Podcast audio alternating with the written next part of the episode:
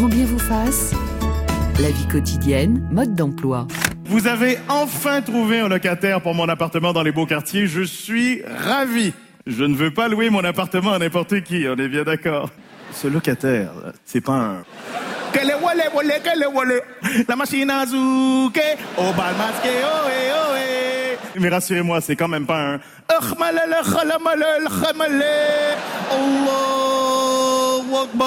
Il est hors de question que j'héberge des... Hum, Très bon les chiens, très bon, très bon, très bon. Je ne veux pas d'une famille de... Oh maman, Luigi, les spaghettis, Luigi. Je ne veux pas d'une famille de... Oh, bah, bah, la vérité. Le locataire que vous m'avez trouvé, c'est quelqu'un de bien. Anthony Cavana, l'humoriste Anthony Cavana qui joue avec les préjugés et les stéréotypes racistes. Bonjour Sylvain Delouvet. Bonjour Ali. Vous êtes enseignant-chercheur, maître de conférences en psychologie sociale à l'université Rennes 2. Vous aviez publié en 2015 Stéréotypes, préjugés et discrimination chez Duno. Dernier ouvrage paru chez Mardaga, Le complotisme, cognition, culture, société. Bonjour Sébastien Boller. Bonjour Ali. Vous êtes docteur en neurosciences, rédacteur en chef du mensuel Cerveau et Psycho, à la une du nouveau numéro Notre cerveau est-il raciste? Alors Sylvain Delouvet, du point de vue de la psychologie sociale, qu'est-ce que le racisme? Je donne cette définition du musée de l'histoire de l'immigration. Le racisme est une forme de discrimination fondée sur l'origine ou l'appartenance ethnique ou raciale de la victime, qu'elle soit réelle ou supposée. Le racisme recourt à des préjugés pour déprécier la personne en fonction de son apparence physique. Il lui attribue des traits de caractère, des aptitudes ou des défauts physiques, intellectuels qui renvoient à des clichés ou à des stéréotypes. Oui, je n'ai pas grand-chose à rajouter. Peut-être euh, j'enlèverais une forme de discrimination. Le racisme, c'est une discrimination, euh, tout simplement, qui s'appuie, euh, comme, comme le dit cette définition, sur les concepts de stéréotypes en particulier. Donc, c'est-à-dire l'application d'un trait, d'une caractéristique, d'un trait de personnalité, d'une caractéristique individuelle à un individu, à une personne, du simple fait de son appartenance à un groupe, de son appartenance réelle ou de son appartenance supposée à un groupe.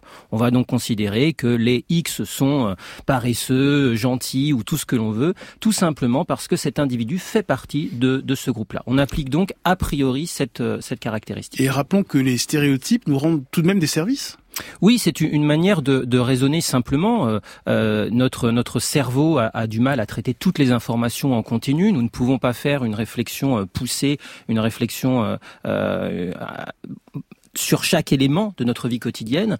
Donc nous avons tendance à utiliser ce qu'on appelle en, psychologie et en psychologie cognitive en particulier des heuristiques de jugement, c'est-à-dire des, des manières de raisonner un petit peu simples, euh, des, euh, des, des, modes de pensée simplistes, donc euh, faciles d'accès, donc peu coûteux cognitivement, mais qui ont comme gros inconvénient, évidemment, d'être parfois ou souvent erronés. Le problème, c'est que le stéréotype déforme euh, ou simplifie à l'excès la, la réalité, euh, avec des raccourcis qui peuvent conduire euh, notre cerveau à faire des, des, erreurs. Oui, la plupart du temps, ce sont des erreurs, mais parfois, euh, les stéréotypes nous aident aussi dans certaines situations euh, inconnues, instables, à, à, pouvoir nous positionner rapidement. Donc ça peut avoir, dans certains cas très très particuliers, un, un effet positif, mais la la plupart du temps, malheureusement, les stéréotypes sont la base de comportements racistes, xénophobes, antisémites, etc. Alors les chercheurs Gordon Alport et Jérôme Brunner nous disent que les stéréotypes sont une conséquence naturelle du fonctionnement de notre système cognitif et de notre incapacité à traiter la quantité d'informations qui nous parvient, Sébastien Boller. Ah oui, ça rejoint entièrement ce que vient de dire Sylvain Delouvet. C'est-à-dire que ce sont des raccourcis cognitifs qui permettent de gagner du temps, de prendre des décisions euh, sans avoir à analyser tous les paramètres d'une situation. Et probablement que cette façon de de donner la préférence à des individus qui font partie à notre groupe de façon instinctive et très rapide a été sélectionné par l'évolution. Euh, parce que ça permet probablement à des groupes de mieux survivre dans des circonstances de rareté de ressources, par exemple. Mmh. Donc même si ça pousse pas à réfléchir, peut-être que ça a pu être efficace en des temps très reculé, ce qui ne veut pas du tout dire que ce serait efficace aujourd'hui, parce que tout a changé. On vit plus au paléolithique et on peut plus se reposer sur ces réflexes cognitifs. Ce qui est embêtant, c'est que un stéréotype, il est rigide et qu'il résiste à l'épreuve des faits. Euh, le stéréotype euh, de X euh, est paresseux, même à l'épreuve des faits, bah, c'est difficile de changer euh, d'avis entre guillemets sur ce fait-là. Oui, tout à fait, parce que le, stéréotype à la base c'est une croyance et les croyances, on le sait bien, sont plus importantes pour les individus qui adhèrent que les faits, que la réalité elle-même. pour beaucoup d'individus, la réalité est lue à partir de leurs propres croyances. Ils vont sélectionner dans la réalité extérieure ce qui confirme leurs croyances, qui va dans le sens, qui appuie leurs croyances. Dans ces cas-là, le, stéréotype, même si vous me montrez que euh, euh, cet individu X n'est pas euh, paresseux, par essence, voilà par essence, je vais pouvoir vous dire par exemple que oui, mais il ne fait pas vraiment partie de cette hmm. catégorie. C'est un sous, une sous-groupe, une autre catégorie. Donc je vais à mon tour recréer une autre catégorie pour faire cette distinction. Sébastien Boller. oui, je crois que ces croyances-là, en fait, nous servent de de béquilles un petit peu cognitives parce qu'elles permettent de maintenir en fait une vision du monde et de la société qui est rassurante parce que ce que chacun cherche, c'est se sentir appartenir à un groupe. Voilà. Ça, ça puise aussi euh, ses racines très très loin dans notre passé, parce que c'est à travers le groupe que les humains ont survécu. Mmh. Donc dès qu'on se sent appartenir à un groupe, on est on est rassuré. Dès qu'on on n'est plus tellement sûr de son appartenance à un groupe, ben, on commence à stresser. Donc tout ce qui peut nous donner ce sentiment d'appartenance et bénéficie d'un crédit de croyance presque automatique. Et qu'est-ce qui va nous faire euh, donner ce sentiment d'appartenir à un groupe? Bah, C'est souvent justement des, des stéréotypes ou la reconnaissance de, de symboles vestimentaires, des accents, euh, le fait d'avoir le même drapeau, des petits signes comme ça. Et ça, c'est presque du sucre pour notre cerveau raciste, entre guillemets. Euh, quel est le chemin qui mène du stéréotype type aux, préjugés. Euh, le Robert nous dit qu'un préjugé euh, est une croyance, une opinion, souvent imposée par, euh, par le milieu, par l'époque. Oui, le, lien, c'est que le, préjugé est, de l'ordre de l'affect ou de l'émotion liée à la caractéristique que serait le stéréotype. Pour le dire simplement, le, le stéréotype, c'est l'application d'un trait individuel à, un, individu par l'existence d'un groupe. Le, préjugé, lui, c'est ce que j'en pense, à quel point je l'aime ou je l'aime pas. Euh, si les X sont tous euh, paresseux ou sont tous euh, créatifs, alors je vais tous les apprécier. Ou au contraire, je vais tous les détester. Donc le, préjugé, c'est une forme de lien émotionnel et affectif avec le groupe dont il est question. Comment se forme un préjugé raciste et, et pourquoi certains sont plus susceptibles que d'autres de recourir à, ces préjugés racistes? Alors le, préjugé, il va pas se former tout seul par hmm. l'extérieur comme ça. Il s'appuie véritablement sur l'existence du stéréotype, puisqu'il en est en, quelque sorte une, une conséquence. Euh, la dernière conséquence étant le comportement discriminatoire, étant la discrimination. Euh, les X ont telles caractéristiques, je ne les aime pas, donc je ne les emploierai pas, donc ils ne rentreront pas dans la boîte de nuit, donc tel ou tel élément. Donc il y a vraiment ce, lien de conséquence. Certains individus, comme on le disait tout à l'heure, ont tendance à se retrouver autour de certaines croyances, ont tendance à faire bloc. Hein. C'est ce que Sébastien Boller expliquait tout à l'heure avec cette idée de cohésion aussi de groupe. On se retrouve parce que euh, on stigmatise certains, ça, ça renforce notre cohésion, et donc de fait, on va être, on va être amené plus facilement. Alors attention, ce sont des tendances hein, dont on parle ici. Ce n'est pas un lien automatique. On va être amené euh, préférentiellement à utiliser ces, ces jugements, euh, ces, ces valeurs vis-à-vis de ces groupes-là. Et pourquoi certains pensent que les Noirs sont tous paresseux, que les Arabes sont tous des voleurs, que les Juifs sont tous vénaux, ou que les Asiatiques sont tous travailleurs? Comment se forme ce, préjugé et la persistance de, cette essentialisation de l'autre?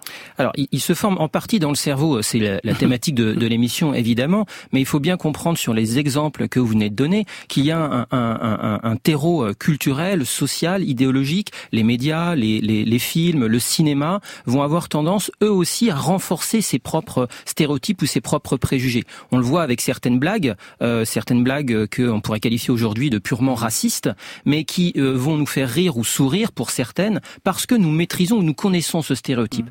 Et d'où l'importance de, de faire bien la distinction entre euh, la connaissance d'un stéréotype et son adoption parce que je suis français, parce que j'ai un certain âge, je connais, je baigne culturellement dans un certain nombre de, de stéréotypes que je connais malheureusement. Ce n'est pas pour ça que j'y adhère et c'est pas pour ça que je vais les utiliser. Sébastien Boller. votre question est très très importante, Alice, c'est-à-dire d'où ça vient.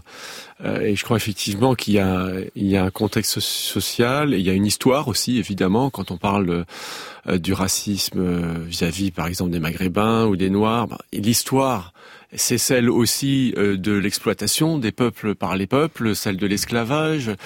Et il faut remonter jusque-là pour voir à quel moment certains groupes humains ont décidé que d'autres groupes humains étaient inférieurs et exploitables. C'est très important. Et donc l'histoire joue un rôle, mais mais en même temps, euh, ces, ces, ces histoires de soumission de certaines ethnies par d'autres euh, quelque part, elle, va puiser aussi dans cette potentialité de notre cerveau mm. de rencontrer un autre peuple et de dire il est pas comme nous, donc on va en tirer parti. On va considérer que nous, on va se mettre ensemble contre eux et on va les exploiter. Et c'est souvent comme ça que ça marche. Et toute l'histoire, en fait, de, par exemple, de l'Occident chrétien, de l'Occident euh, conquérant, celui qui est allé euh, soumettre les Indiens du Nouveau Monde, celui qui a pratiqué l'esclavage, c'est l'histoire aussi d'une déshumanisation. On en, parlera peut-être. C'est la capacité, à cause de la différence de, de traits individuels humains qu'on accorde aux uns ou aux autres, la capacité à diminuer par exemple son degré d'empathie vis-à-vis de ceux qui appartiennent à une autre communauté. Et tout ça, c'est une potentialité du système nerveux humain qui, confronté dans des situations de, de rencontre sociale, va donner des clivages et va donner des situations d'exploitation qui ensuite, à travers l'histoire, aboutissent à nos sociétés qui sont composites et où ces choses subsistent. Sylvain Delouvet, la, la bonne nouvelle, c'est que certains stéréotypes ne passent plus aujourd'hui. Euh, je pense par exemple au, au, sketch de Michel Leb euh, quand il imitait euh, des Noirs et qu'il adoptait la gestuelle euh, du singe. Aujourd'hui, ça ne peut plus passer.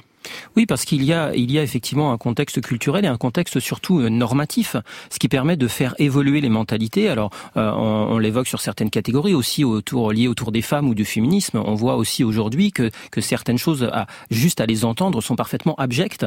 Donc, ça montre aussi que ces stéréotypes, ces préjugés peuvent évoluer dans le bon sens, dans le sens où ils disparaissent finalement. Question de Marie-Laure Sunshine de Femme Actuelle. Oui, Sylvain Delouvet, je, je, rebondis sur ce que vous venez de dire. Euh, les stéréotypes, notamment de genre. On voit qu'il existe des initiatives qui se développent euh, à l'école, notamment pour lutter contre contre cela. Euh, Peut-on effectivement, dès le plus jeune âge, apprendre aux enfants à raisonner en objectifs communs, à interagir entre des groupes supposés différents, surtout lorsque l'on sait, comme le montrent hein, les études euh, dans votre dossier, Sébastien Moller, euh, que les enfants, dès les premiers mois. Identifie les dominants et les dominés. C'est-à-dire, est-ce que le cerveau peut tenir compte de ces enseignements sur la durée? C'est-à-dire que les enfants d'aujourd'hui seront moins racistes que nous, moins dans les stéréotypes que nous-mêmes. Mmh, ben ça, ça, dépend de, de, de, du, du, rôle que joue la norme sociale et l'institution. Euh, parce que ce, cette potentialité, elle est là. On voit effectivement des expériences qui montrent que les petits enfants des six mois, par exemple, n'aiment pas trop les accents étrangers. Mmh euh, qu'effectivement il repère le, le caïd euh, en classe parce que c'est celui qui a le plus de crayons et donc il lui accorde plus de pouvoir qu'aux autres. Donc on, on est quelque part un petit peu avec ce, ce biais euh, dès la naissance. Et, et, oui, on peut tout à fait euh, le, le, le, contrecarrer. Et, et, tout dépend vraiment de la, de la clarté de l'institution, du discours de l'école, le discours parental, du discours de la société tout entière là-dessus, parce que c'est en rien déterministe. Voilà. C'est ça qu'il faut qu'il faut bien souligner. Sylvain Delouvet. Oui, et, et, et pour euh, pour compléter, euh, l'école a effectivement un rôle extrêmement important, notamment vous l'évoquiez euh, dans la question sur la coopération, c'est-à-dire que notre cerveau a tendance facilement à, à, aimer les compétitions, à aimer les oppositions, eux, nous, c'est-à-dire à partir du moment où il y a un, un eux, ce n'est plus moi. Euh, l'école peut, avec, mais dès la maternelle justement, avec ce que font beaucoup de, de maîtresses et de maîtres, avec des, des jeux de coopération, avec des travaux de coopération ou de changement de groupe aussi, c'est important, c'est-à-dire ne pas ne pas mettre toujours les enfants euh, dans le groupe des jaunes ou dans le groupe des verts, mais les mélanger euh, régulièrement pour leur montrer aussi eh bien que leur regard sur l'autre euh, peut évoluer, peut changer. Donc l'école a un rôle extrêmement important sur ces questions-là. Oui, alors la question c'est quels moyens elle, décide de mettre en œuvre pour ça? On, voit très bien que créer euh, une société de l'égalité euh, qui soit exemple de, de stéréotypes, c'est très difficile euh, tant qu'il n'y a pas un objectif commun et des codes communs. Mm. moi, j'ai été frappé par la situation, par exemple, de, de l'Europe face au, à la guerre en Ukraine, une Europe divisée depuis toujours et qui n'arrive à s'unir que face à un ennemi commun. Et on retrouve exactement la logique des fractures de groupes liées à la théorie sociale, justement des endogroupes et des exogroupes, qui fait qu'on arrive à se créer des codes communs, souvent uniquement par rapport à un épouvantail. Et comment est-ce qu'on peut intégrer cette nécessité de se doter de codes communs pour aller vers une société de l'égalité des genres, par exemple? C'est pas simple du tout. Hein. Quels sont aujourd'hui les codes communs euh, qu'on peut distribuer à travers tous les individus de la société qui leur donnent ce sentiment d'appartenance et d'égalité? Je crois qu'on les, on n'y a pas réfléchi, ou alors qu'ils ont peut-être existé sur certains plans qui sont un petit peu disparus, mais qui n'étaient pas suffisants. Par exemple, les codes universels euh, bah, de l'humanisme ou de la nation républicaine, qui n'ont pas non plus promulgué l'égalité euh, en matière de genre, par exemple, qui devraient être aujourd'hui renforcés par de nouveaux codes communs qui engloberaient les précédents. Mais on ne travaille pas là-dessus. Enfin, peut-être que si, Sylvain Delouvet, les chercheurs travaillent dessus, mais je trouve que ça, ça ne, ne, pénètre pas assez dans le débat public. Sylvain Delouvet, on a parlé de stéréotypes de préjugés. Quel est le mécanisme qui mène du préjugé à la discrimination? La discrimination, euh, selon le Robert, c'est le fait de séparer un groupe humain des autres en le traitant plus mal c'est quoi le, mécanisme bah, Si on parle d'un mécanisme cognitif, alors il y en a plusieurs à prendre en compte, mais si on parle d'un mécanisme cognitif qui a à l'œuvre sur tout ce qu'on vient d'évoquer, c'est la catégorisation sociale. C'est le simple fait de catégoriser, de mettre dans des groupes les individus. Exactement ce que vous faites dans votre tiroir, peut-être en classant vos chaussettes, vos caleçons ou, vos chemises euh, par couleur, par taille, ou dans votre bibliothèque. Comment classez-vous vos livres? C'est toujours important. J'aime beaucoup moi euh, regarder comment les gens classent leurs livres dans leur bibliothèque. Ça, ça me semble révélateur de quelque chose. On pourra en discuter avec le, psychiatre qui est ici. Euh, mais euh, en tout cas, ici, cet effet de catégorisation sociale est extrêmement fort. C'est-à-dire à partir du moment, ce que j'évoquais tout à l'heure sur l'école, où il y a un eux et un nous, où je fais une distinction entre moi et un autre groupe, alors toute une série de mécanismes, de mécanismes cognitifs vont se mettre en place. On va faire appel à des croyances type les stéréotypes euh, ou ensuite les préjugés. On va considérer, euh, on va l'évoquer certainement tout à l'heure, mais que mon groupe est plus plus hétérogène que l'autre groupe, qu'il est meilleur, euh, ce qu'on appelle euh, notamment le, biais pro-endo-groupe, c'est-à-dire que je, je considère que tous les membres de mon groupe sont plus intelligents, ont de meilleures performances, etc. Et ça, c'est un fonctionnement qui, qui dépasse euh, les questions culturelles ou sociales qu'on évoquait tout à l'heure, même si elles peuvent s'appuyer dessus, puisqu'il suffit de mettre une couleur, ou ici, là, de mettre ceux qui sont d'un côté de la table et ceux qui sont de l'autre, pour qu'on ait l'impression, là, de faire bloc, nous, contre, contre l'adversité. Vous avez utilisé les termes endogroupe, exogroupe pour le dire vite, endogroupe, c'est nous, exogroupe, c'est eux. Oui, l'endogroupe, c'est mon groupe d'appartenance ou mes groupes d'appartenance, et l'exogroupe, c'est euh, l'autre groupe, euh, ceux auxquels je n'appartiens pas.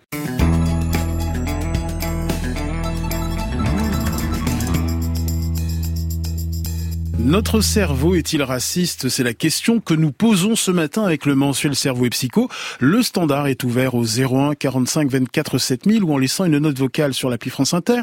Et notre chère Marie-Laure de Femme Actuelle, euh, hors antenne, euh, nous proposait euh, une devinette et vous allez la, la proposer à la France entière. Absolument, je la partage avec vous. En fait, tout ça pourquoi? Pour montrer que les stéréotypes, eh ben, ça change, ça évolue et c'est bien cette devinette remonte à plus de 30 ans, d'accord? On remonte bien en arrière. Simple. Euh, un père et son fils sont en voiture, ils ont un accident. Le père meurt. Le fils est entre la vie et la mort, il est conduit à l'hôpital. Il arrive à l'hôpital, il est pris en charge par l'équipe euh, hospitalière. Le chirurgien entre dans la pièce et dit "Je ne peux pas l'opérer, c'est mon fils." Pourquoi? Alors, déjà utilisé en cours, donc euh, je, alors, ne vais pas de vous ne répondez pas. Là, je vois Sébastien Boller qui fronce les sourcils. Ali. Et je fronce aussi les sourcils. Christophe. Non, non. Alors, si vous avez trouvé, vous ne répondez pas. Mais je vois que Sébastien Boller est très inquiet. Donc, le père meurt et le chirurgien dit je ne peux pas opérer mon fils. Sébastien Boller de ah, Cerveau et Psycho. en fait, c'est parce que c'est le père qui est mort. Il peut pas l'opérer parce que c'est le père du père. Très bien, Ali. Je ne sais pas. Alors là, je Très donne bien. ma Alors, chat. 30 ans en arrière, nous étions comme vous à se poser des questions père biologiques. Mais cher Sébastien, parce que le chirurgien est une femme, ah. c'est la ah mère. Le chirurgien, oui. Et je pense que parmi nos auditeurs, parmi les plus jeunes, tout le monde a dit mais enfin voyons, bien évidemment, le chirurgien c'est une femme. Vous voyez On est passé du temps. Vous l'aviez. Aujourd'hui, on dirait une chirurgienne. Ça induit en erreur. Non, non, ça n'induit pas en erreur. Merci pour ces pièges, Marie-Laure Je vous en prie, c'est euh, cadeau. Vous, passerez à la compta tout à l'heure. Euh, alors, euh, Sébastien Boller, dans Cerveau et Psycho, vous vous demandez si notre cerveau est, raciste. Alors, le professeur en psychologie sociale, Laurent Beg Shankland propose un article très très intéressant sur le biais tribal. Euh, des chercheurs ont donc découvert ce biais tribal. Expliquez-nous ce qu'est ce biais tribal.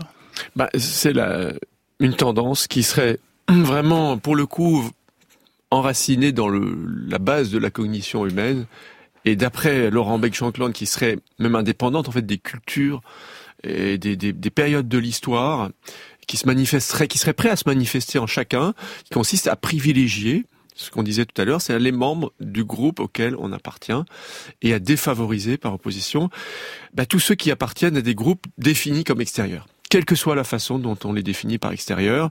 Ça peut être euh, par euh, l'ethnie, ça peut être par la langue, ça peut être par la nationalité, ça peut être par euh, l'accent, et ça peut être même, donc pour reprendre les expériences hein, dont parle Laurent Beck-Shankland et qu'il a mené à l'université Grenoble-Alpes, à l'occasion de, de, petits jeux de rôle tout bêtes, vraiment. Donc par exemple, lui, une des expériences dont il nous parlait, c'est vous faire rentrer des gens dans un laboratoire et puis vous leur regardez un écran où il y a un certain nombre de croix, ils doivent estimer le nombre de croix le plus rapidement possible. Et ensuite, on, les sépare en deux et on leur dit, bah voilà, vous, vous faites partie du groupe des, surestimateurs parce que vous avez surestimé le nombre de croix sur l'écran. Et puis les autres, on leur dit, vous, vous êtes plutôt des sous-estimateurs parce que vous avez sous-estimé le nombre de, croix sur l'écran. Et ensuite, on, voit comment ils se répartissent des sommes d'argent. On alloue des sommes d'argent à tout le monde. On dire combien vous en donneriez à lui qui fait partie des surestimateurs et combien vous donneriez aux sous-estimateurs. Et on voit qu'en fait, on, systématiquement, les gens préfèrent donner plus d'argent à ceux qui sont soit surestimateurs comme eux, soit sous-estimateurs comme, comme eux. Alors qu'en plus, c'est totalement artificiel. Il n'y a rien de, de, véritable dans ces histoires de surestimation, de sous-estimation. C'est un pur prétexte, mais ça montre qu'il suffit de mettre une petite étiquette, quelle qu'elle soit, sur les individus pour qu'ils commencent à favoriser ceux qui, qui ont la même étiquette. C'est terrible, ça. Si on reprend l'histoire des grands génocides, des grandes discriminations, le fait de mettre une étoile sur les gens, une étoile jaune, par exemple, c'est vraiment une expérience en vrai qui a été faite. Mmh. Bah, on savait pas, en fait, tous ces concepts à l'époque, mais il y en a qui avaient très bien compris, qui avaient mis en œuvre. Sylvain Delouvet, maître de conférence en psychologie sociale. Oui, tout à fait. Euh, ce, que, ce que présente euh, Laurent Beck-Shankland, mon collègue, dans, dans cet article, c'est effectivement euh, des résultats intéressants euh, qui, qui, reprennent. Alors lui, il les interprète un petit peu différemment, mais, mais ce sont à, à la base des études assez anciennes. Là, typiquement, pardon, c'est Henri Tachefel en 1971 qui fait cette étude des surestimateurs et des sous-estimateurs. Alors lui, il fait ça avec des tableaux, Klee et Kandinsky, mais c'est ce qu'on retrouve. Voilà, on, on retrouve, on retrouve cet effet-là depuis 30, 40, 50, 60 ans avec euh, la simple, euh, la, simple indication d'un groupe totalement euh, extérieur à soi. C'est-à-dire qu'ici, on enlève tous les aspects culturels, tous les aspects sociaux, tous les aspects historiques. C'est ça qui est important, c'est de montrer que le, cerveau fonctionne déjà à la base comme ça. Donc si derrière vous rajoutez l'histoire, la mémoire collective d'un groupe, les, les, oppositions, les conflits armés, tout ça, eh bien on voit que il est difficile de s'en sortir. Euh, Sébastien Boller, vous parliez tout à l'heure de ce besoin d'appartenance à un groupe. Euh, c'est profondément ancré dans notre cerveau. Alors oui, alors évidemment, il y a, y a, y a évidemment le, le, le, côté vital du groupe dans les sociétés euh, de chasseurs-cueilleurs, par exemple. Mmh. On sait très bien qu'un individu seul dans la nature a énormément de mal à s'en sortir et que son garant de survie dans un monde hostile, c'est de faire partie d'un groupe coordonné, ne serait-ce que pour aller chasser, que pour se protéger les uns les autres contre les prédateurs. C'est à tel point ancré dans le cerveau que on a identifié il y a quelques années une partie du cerveau qui a la jonction entre les deux hémisphères, qui s'appelle le cortex singulaire antérieur et qui euh, libère des hormones du stress comme la noradrénaline, euh, le cortisol, dès qu'un individu se sent exclu de son groupe. Euh, c'est vraiment une zone qui est impliquée aussi dans la douleur. Donc il y a une douleur quasi physique à se sentir rejeté de son groupe. C'est un signal, en fait, qui a systématiquement poussé les humains à essayer de rejoindre leur groupe. Donc ça, c'est, c'est fondamentalement ancré en nous. Et c'est même un vecteur euh, fondamental de comment chaque individu se considère, l'estime de soi. Hmm. Christophe André a si, si bien euh, popularisé ce concept qui, qui, qui, dit comment je me sens comme individu. Est-ce que je me sens quelqu'un de bien, de quelqu'un de valable, quelqu'un d'apprécié? Et tout ça est très très lié au sentiment d'appartenir à un groupe. Et, et, une étude de, de Naila Branscombe hein, de l'université du Kansas, euh, publiée en 1999, nous dit que plus une personne s'identifie à un groupe, plus son estime de soi est élevée. Christophe André. Et eh oui, malheureusement, c'est vrai qu'on a un tel besoin de, de, de nous sentir bien avec nous-mêmes, bien au sein des groupes, qu'il y a ce genre de, de dérapage. Mais c'est toute la difficulté de la condition humaine, où on est capable du meilleur comme du pire, où, où finalement notre destin, c'est quand même de, de, lutter en permanence contre ces mauvais penchants qui sont engrammés dans notre cerveau. Effectivement, euh, Sylvain Delouvet racontait à quel point ça va vite. Il suffit vraiment de, de, de 20 minutes d'immersion dans un labo de psychologie sociale pour me faire adhérer à un groupe et percevoir les autres comme étant euh, contraires. Mais la chance, et j'espère qu'on en parlera aussi tout à l'heure, c'est que tout ça peut se défaire. Il y a toute une éducation. Alors moi, je parlais juste d'un petit truc un peu, un peu bébête, mais c'est le rugby. Quand vous faites un match de rugby, avant le match, vous considérez vraiment les autres, c'est des adversaires, on va leur marcher dessus, on va les ratatiner. il y a quand même un peu d'hostilité malgré tout. Le fameux eux et nous. Voilà. Et là, il y a clairement eux et nous. Voilà. Et puis, et après le match, il y a un rituel dans le rugby qui est très précieux. C'est la troisième mi-temps où on va boire des bières avec ces gars, où on n'est plus là une équipe qui boit ses bières d'un côté et l'autre qui boit les bières de l'autre, mais on se rapproche, on se mélange et à la fin de la soirée, en théorie, une troisième mi-temps réussie, c'est une troisième mi-temps où il n'y a plus que 30 bonhommes qui ont fraternisé, qui ont effacé finalement ces stéréotypes temporairement mis dans leur tête. Et, et je crois qu'il y a quelque chose de réjouissant à se dire que c'est facile à installer et c'est possible à dissoudre. Hmm. Alors pourquoi avons-nous euh, tendance à privilégier notre groupe hein? Vous avez cité les expériences euh, du chercheur Henri Tachefel hein, de l'université de, Bristol. Euh, pourquoi est-ce qu'on a cette tendance-là très très profonde, Sylvain Delouvet? Bah, on a encore une fois, c'est une tendance à la fois individuelle et sociale. Ça relève du cerveau, ça relève d'un fonctionnement de groupe aussi. C'est-à-dire qu'on a besoin euh, de de se positionner soi. Mais notre soi, hein, ce qu'on évoquait tout à l'heure, c'est la plupart du temps un soi social. C'est euh, l'identité que je fais de mon groupe. On, le voit actuellement avec euh, l'élection présidentielle et, et avec les militants et avec ceux qui défendent tel ou tel candidat ou candidate. C'est-à-dire que je mon identité personnelle, parfois, je je la je je la considère comme étant l'identité de mon groupe. Les deux ne font qu'un. Et donc, bah, je vais défendre mon groupe s'il est attaqué, et au contraire, je vais tout faire pour que mon groupe gagne ou que mon groupe soit considéré comme le meilleur. Alors Francis nous demande, euh, le racisme existe-t-il uniquement entre les blancs et les autres ethnies? Sylvain Delouvet le, racisme, si on reprend la définition que vous avez citée en introduction, c'est une forme de discrimination qui suppose l'existence de différences entre races, quelle que, quelle que soit celle-ci. C'est-à-dire qu'à partir du moment où je considère que parce que vous appartenez à ce que je je pense être une race. Un groupe social, c'est du racisme. Donc que ce soit les blancs vis-à-vis des noirs, les noirs vis-à-vis des blancs, les jaunes, les bleus, les verts, les rouges, tout ce que vous voulez comme couleur. Hmm. Alors ça commence dès le plus jeune âge, hein, ce biais tribal, vous, l'avez dit tout à l'heure, euh, Sébastien Boller. Euh, j'aimerais citer donc ces recherches de Catherine Kinsler de l'université de Chicago et, d'Emmanuel Dupoux de l'EHESS. Dès l'âge de six mois, les bébés préfèrent donc les personnes qui n'ont pas d'accents étrangers une tendance qui se confirme et s'étend au moment de, leur socialisation. Hein. Oui, oui, c'est ça qui fait penser à, à, une, on va dire une, un penchant euh, profondément ancré, peut-être même dans, dans, le patrimoine génétique hein, de, de l'humanité. Ce qui, ce qui donne lieu à des hypothèses sur, euh, pour répondre à votre question tout à l'heure, pourquoi, pourquoi est-ce qu'il y a ce, ce, penchant? Il y a une des hypothèses qui est que euh, euh, pour des raisons purement de, de, survie de la lignée génétique, euh, les humains auraient tendance à favoriser ceux qui seraient susceptibles de porter une partie de leur propre gène. Parce que si vous êtes altruiste avec quelqu'un qui est euh, affilié d'une façon ou d'une autre, qui est un parent éloigné, un cousin éloigné, n'importe euh, eh bien, si vous favorisez sa survie, vous favorisez la survie d'une partie de vos propres gènes. Et ça, c'est condition euh, en théorie de l'évolution euh, absolument fondamentale pour favoriser euh, la propagation d'une lignée génétique. Et donc il y aurait eu cette prime à l'entraide vis-à-vis de ceux qui, par leur apparence, pourraient signaler le fait qu'ils sont porteurs d'une partie de vos propres gènes. Et c'est ce qui est observé dans des expériences, par exemple, avec des jumeaux, plus ou avec des frères, avec des, des cousins. Plus on éloigne comme ça la parenté génétique, plus il y aura une, une tendance à l'empathie qui va qui va décroissant. Alors c'est terrible parce que ça rejoint parce qu'on dit certains, je préfère mon, mon frère à mon cousin, mon cousin à mon voisin et ainsi de suite. C'est quand même l'idée de, de l'origine comme ça d'une empathie différentielle chez les humains qui s'observe aussi chez, chez d'autres animaux, chez des rats par exemple. Donc on, ça vient loin parce que c'est quelque chose qui, se serait installé sur des centaines de milliers d'années. Et je trouve que pour reprendre ce que disait Christophe tout à l'heure, je trouve que c'est fabuleux aujourd'hui. L'enjeu, c'est de la connaissance de ces biais-là et la capacité de la partie consciente de l'être humain de choisir en fait son destin, c'est-à-dire de céder ou non à des choses qu'il sait comme ça bouillonner en lui et euh, pour y céder ou non. Christophe André.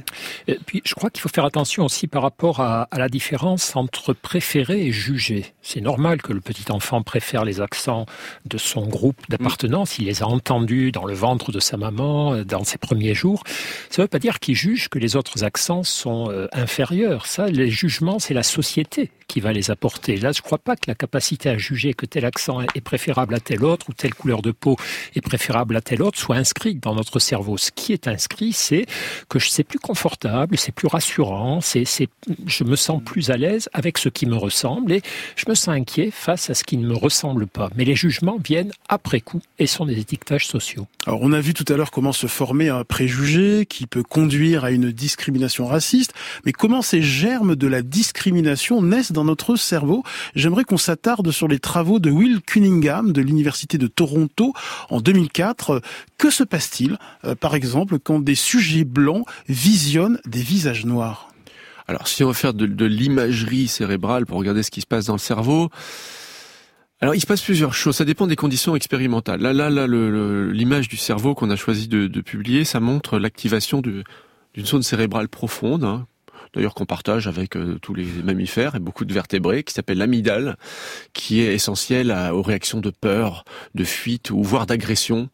Euh, et donc c'est ça, c'est cette partie de notre cerveau qui aurait tendance à s'activer dans, dans, un certain nombre de situations face, voilà, à un individu d'une ethnie différente qui pourrait être perçu comme menaçante. Tout dépend aussi du contexte, des expériences où on montre une personne d'une autre ethnie qui est porteuse d'une arme ou non. En tout cas, c'est voilà, il y a, y a, cette partie du cerveau qui s'appelle l'amygdale qui, qui semble s'allumer, mais c'est pas forcément une, explication très très très intéressante parce que l'activation de l'amygdale et de la peur peut être tout à fait conditionnée pour le coup ça peut être totalement appris. Par contre, il y a d'autres réactions cérébrales qui sont intéressantes pour revenir à la notion d'empathie. Par exemple, il y a des expériences qui étaient menées où on montre différents individus qui subissent des souffrances, des blessures, par exemple un coup de couteau sur la main, des mmh. choses comme ça. Et selon le fait que bah, ça va être euh, la même ethnie que le spectateur ou pas, vous avez des, des, des zones du réseau de l'empathie du cerveau qui vont s'activer davantage pour une personne de la même ethnie que pour une personne d'une autre ethnie les études qui nous manquent à l'heure, à l'heure actuelle sont des études qui pourraient montrer qu'il est possible d'inverser ces automatismes cérébraux. C'est-à-dire, je pense que voilà, on prend les personnes qui, et une fois de plus, c'est, voilà, qui se sentent plus proches des, des, des, des personnes de leur appartenance, de la, de la, même apparence que en train de souffrir et de ne pas souffrir. Et puis on reprend ces mêmes personnes après leur avoir fait passer un mois en colonie de vacances, à construire des ponts, des cabanes avec des gens de d'une autre ethnie ou d'une autre entre guillemets race et on remet tous ces gens-là dans le dans l'appareil ARM et on regarde si ça a pu changer parce que le cerveau il est malléable. C'est-à-dire les automatismes qui, qui que dont nous héritons du fait de notre appartenance à l'espèce humaine et qui se retrouvent tracés dans le cerveau on peut aussi les, les faire évoluer cérébralement Sylvain Delouvet. Bien, bien avant l'imagerie cérébrale, on a un, un, très vieux test qui s'appelait le test de la poupée. Dans, dans les années 40, aux États-Unis, euh, euh, les, les, chercheurs Clark, euh, donc sa femme et, son, son époux, ont fait un test tout simple avec une, une petite poupée blanche et une petite poupée noire qu'ils présentaient à des enfants. Ils leur demandaient de choisir la poupée avec laquelle ils avaient envie de jouer. On est dans les années 40 aux États-Unis. Euh, les, les, préjugés vis-à-vis -vis de la communauté afro-américaine sont extrêmement élevés et la plupart des enfants choisissent la petite poupée blanche et exclut la petite poupée mmh. noire. Donc on voit que même sans l'imagerie cérébrale, malheureusement, euh, ces résultats, on, on les connaissait euh, bien avant. Alors le problème, c'est quand le, ce fameux biais tribal euh, nous conduit à animaliser l'autre groupe. Ça, c'est c'est euh, problématique parce que ouais. ça peut conduire à la violence quand on l'autre groupe est est constitué de singes, de cochons, de cafards, de, de parasites. Et, et, je cite le philosophe allemand Théodore Adorno l'affirmation récurrente que les sauvages, les noirs, les japonais ressemblent à des animaux ou à des singes euh, conduit, euh, contient déjà la clé du pogrom. Bien sûr, et c'est une rhétorique qui a été totalement euh, travaillé et instrumentalisé par de nombreux régimes dictatoriaux, notamment les nazis. C'est vraiment le discours qui, qui produisait à propos des juifs, hein, les cafards, des rats, l'animalisation. Alors ça peut être totalement formalisé dans un discours de façon explicite, mais il y a, y a peut-être là encore un biais. C'est-à-dire qu'il y a des études qui, qui, sont menées notamment par euh, un anthropologue, psychologue social qui s'appelait Émile Bruno aux États-Unis, euh, qui est récemment décédé malheureusement, mais qui a fait des études très brillantes là-dessus.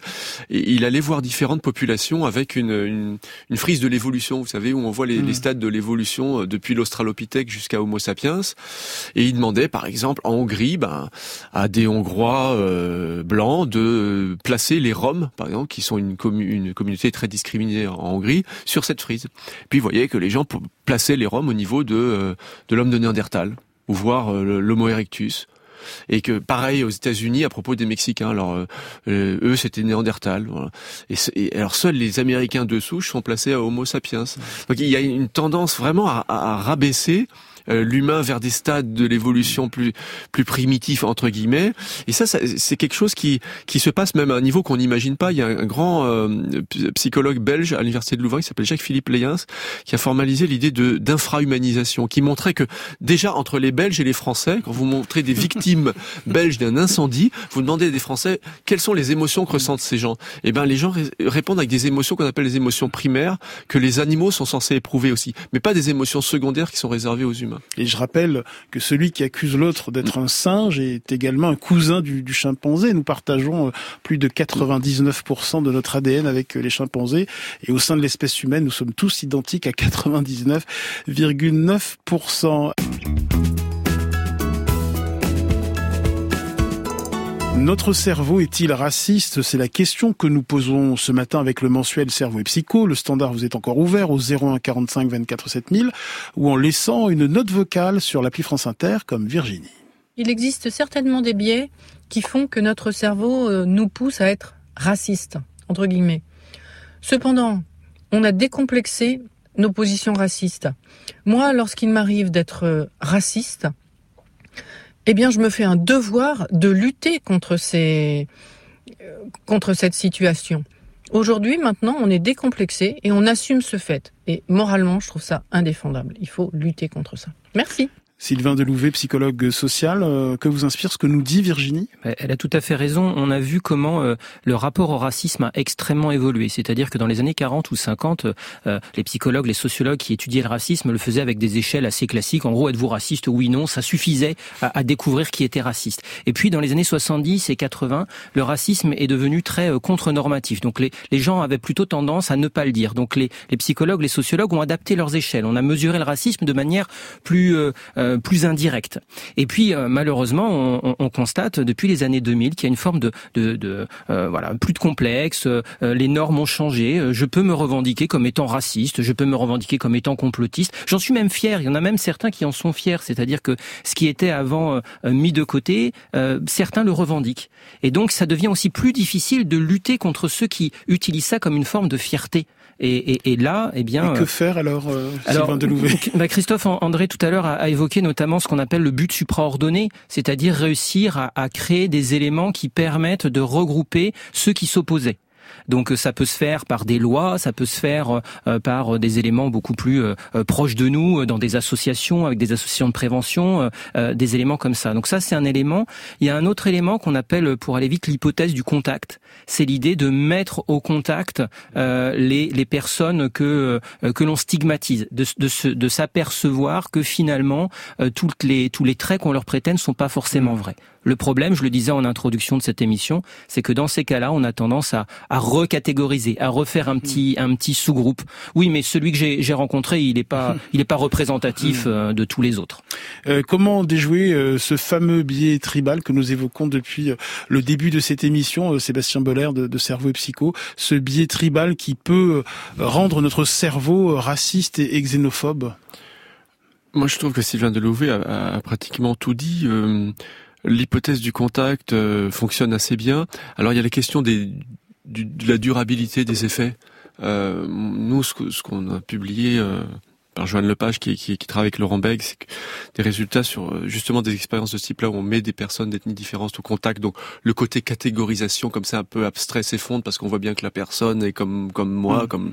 Mais euh, quand on revient plusieurs semaines, plusieurs mois après, euh, le biais initial mm. tend à, revenir. Mm. Donc c'est pas évident. Je pense qu'il faut travailler sur sur sur des choses fondamentales, euh, sur la conscience morale, euh, penser contre soi? Sur oui, penser contre soi et puis revenir un petit peu sur l'idée qu'aujourd'hui euh, toute euh, toute opinion est une vérité légitime parce que c'est ça aussi l'ère de des bah, des réseaux sociaux et de la post-vérité où on entend même parfois des des grands prescripteurs sur des médias dire à des auditeurs qui disent des choses horribles euh, à partir du moment où vous le pensez, c'est un droit, c'est c'est vrai, c'est recevable.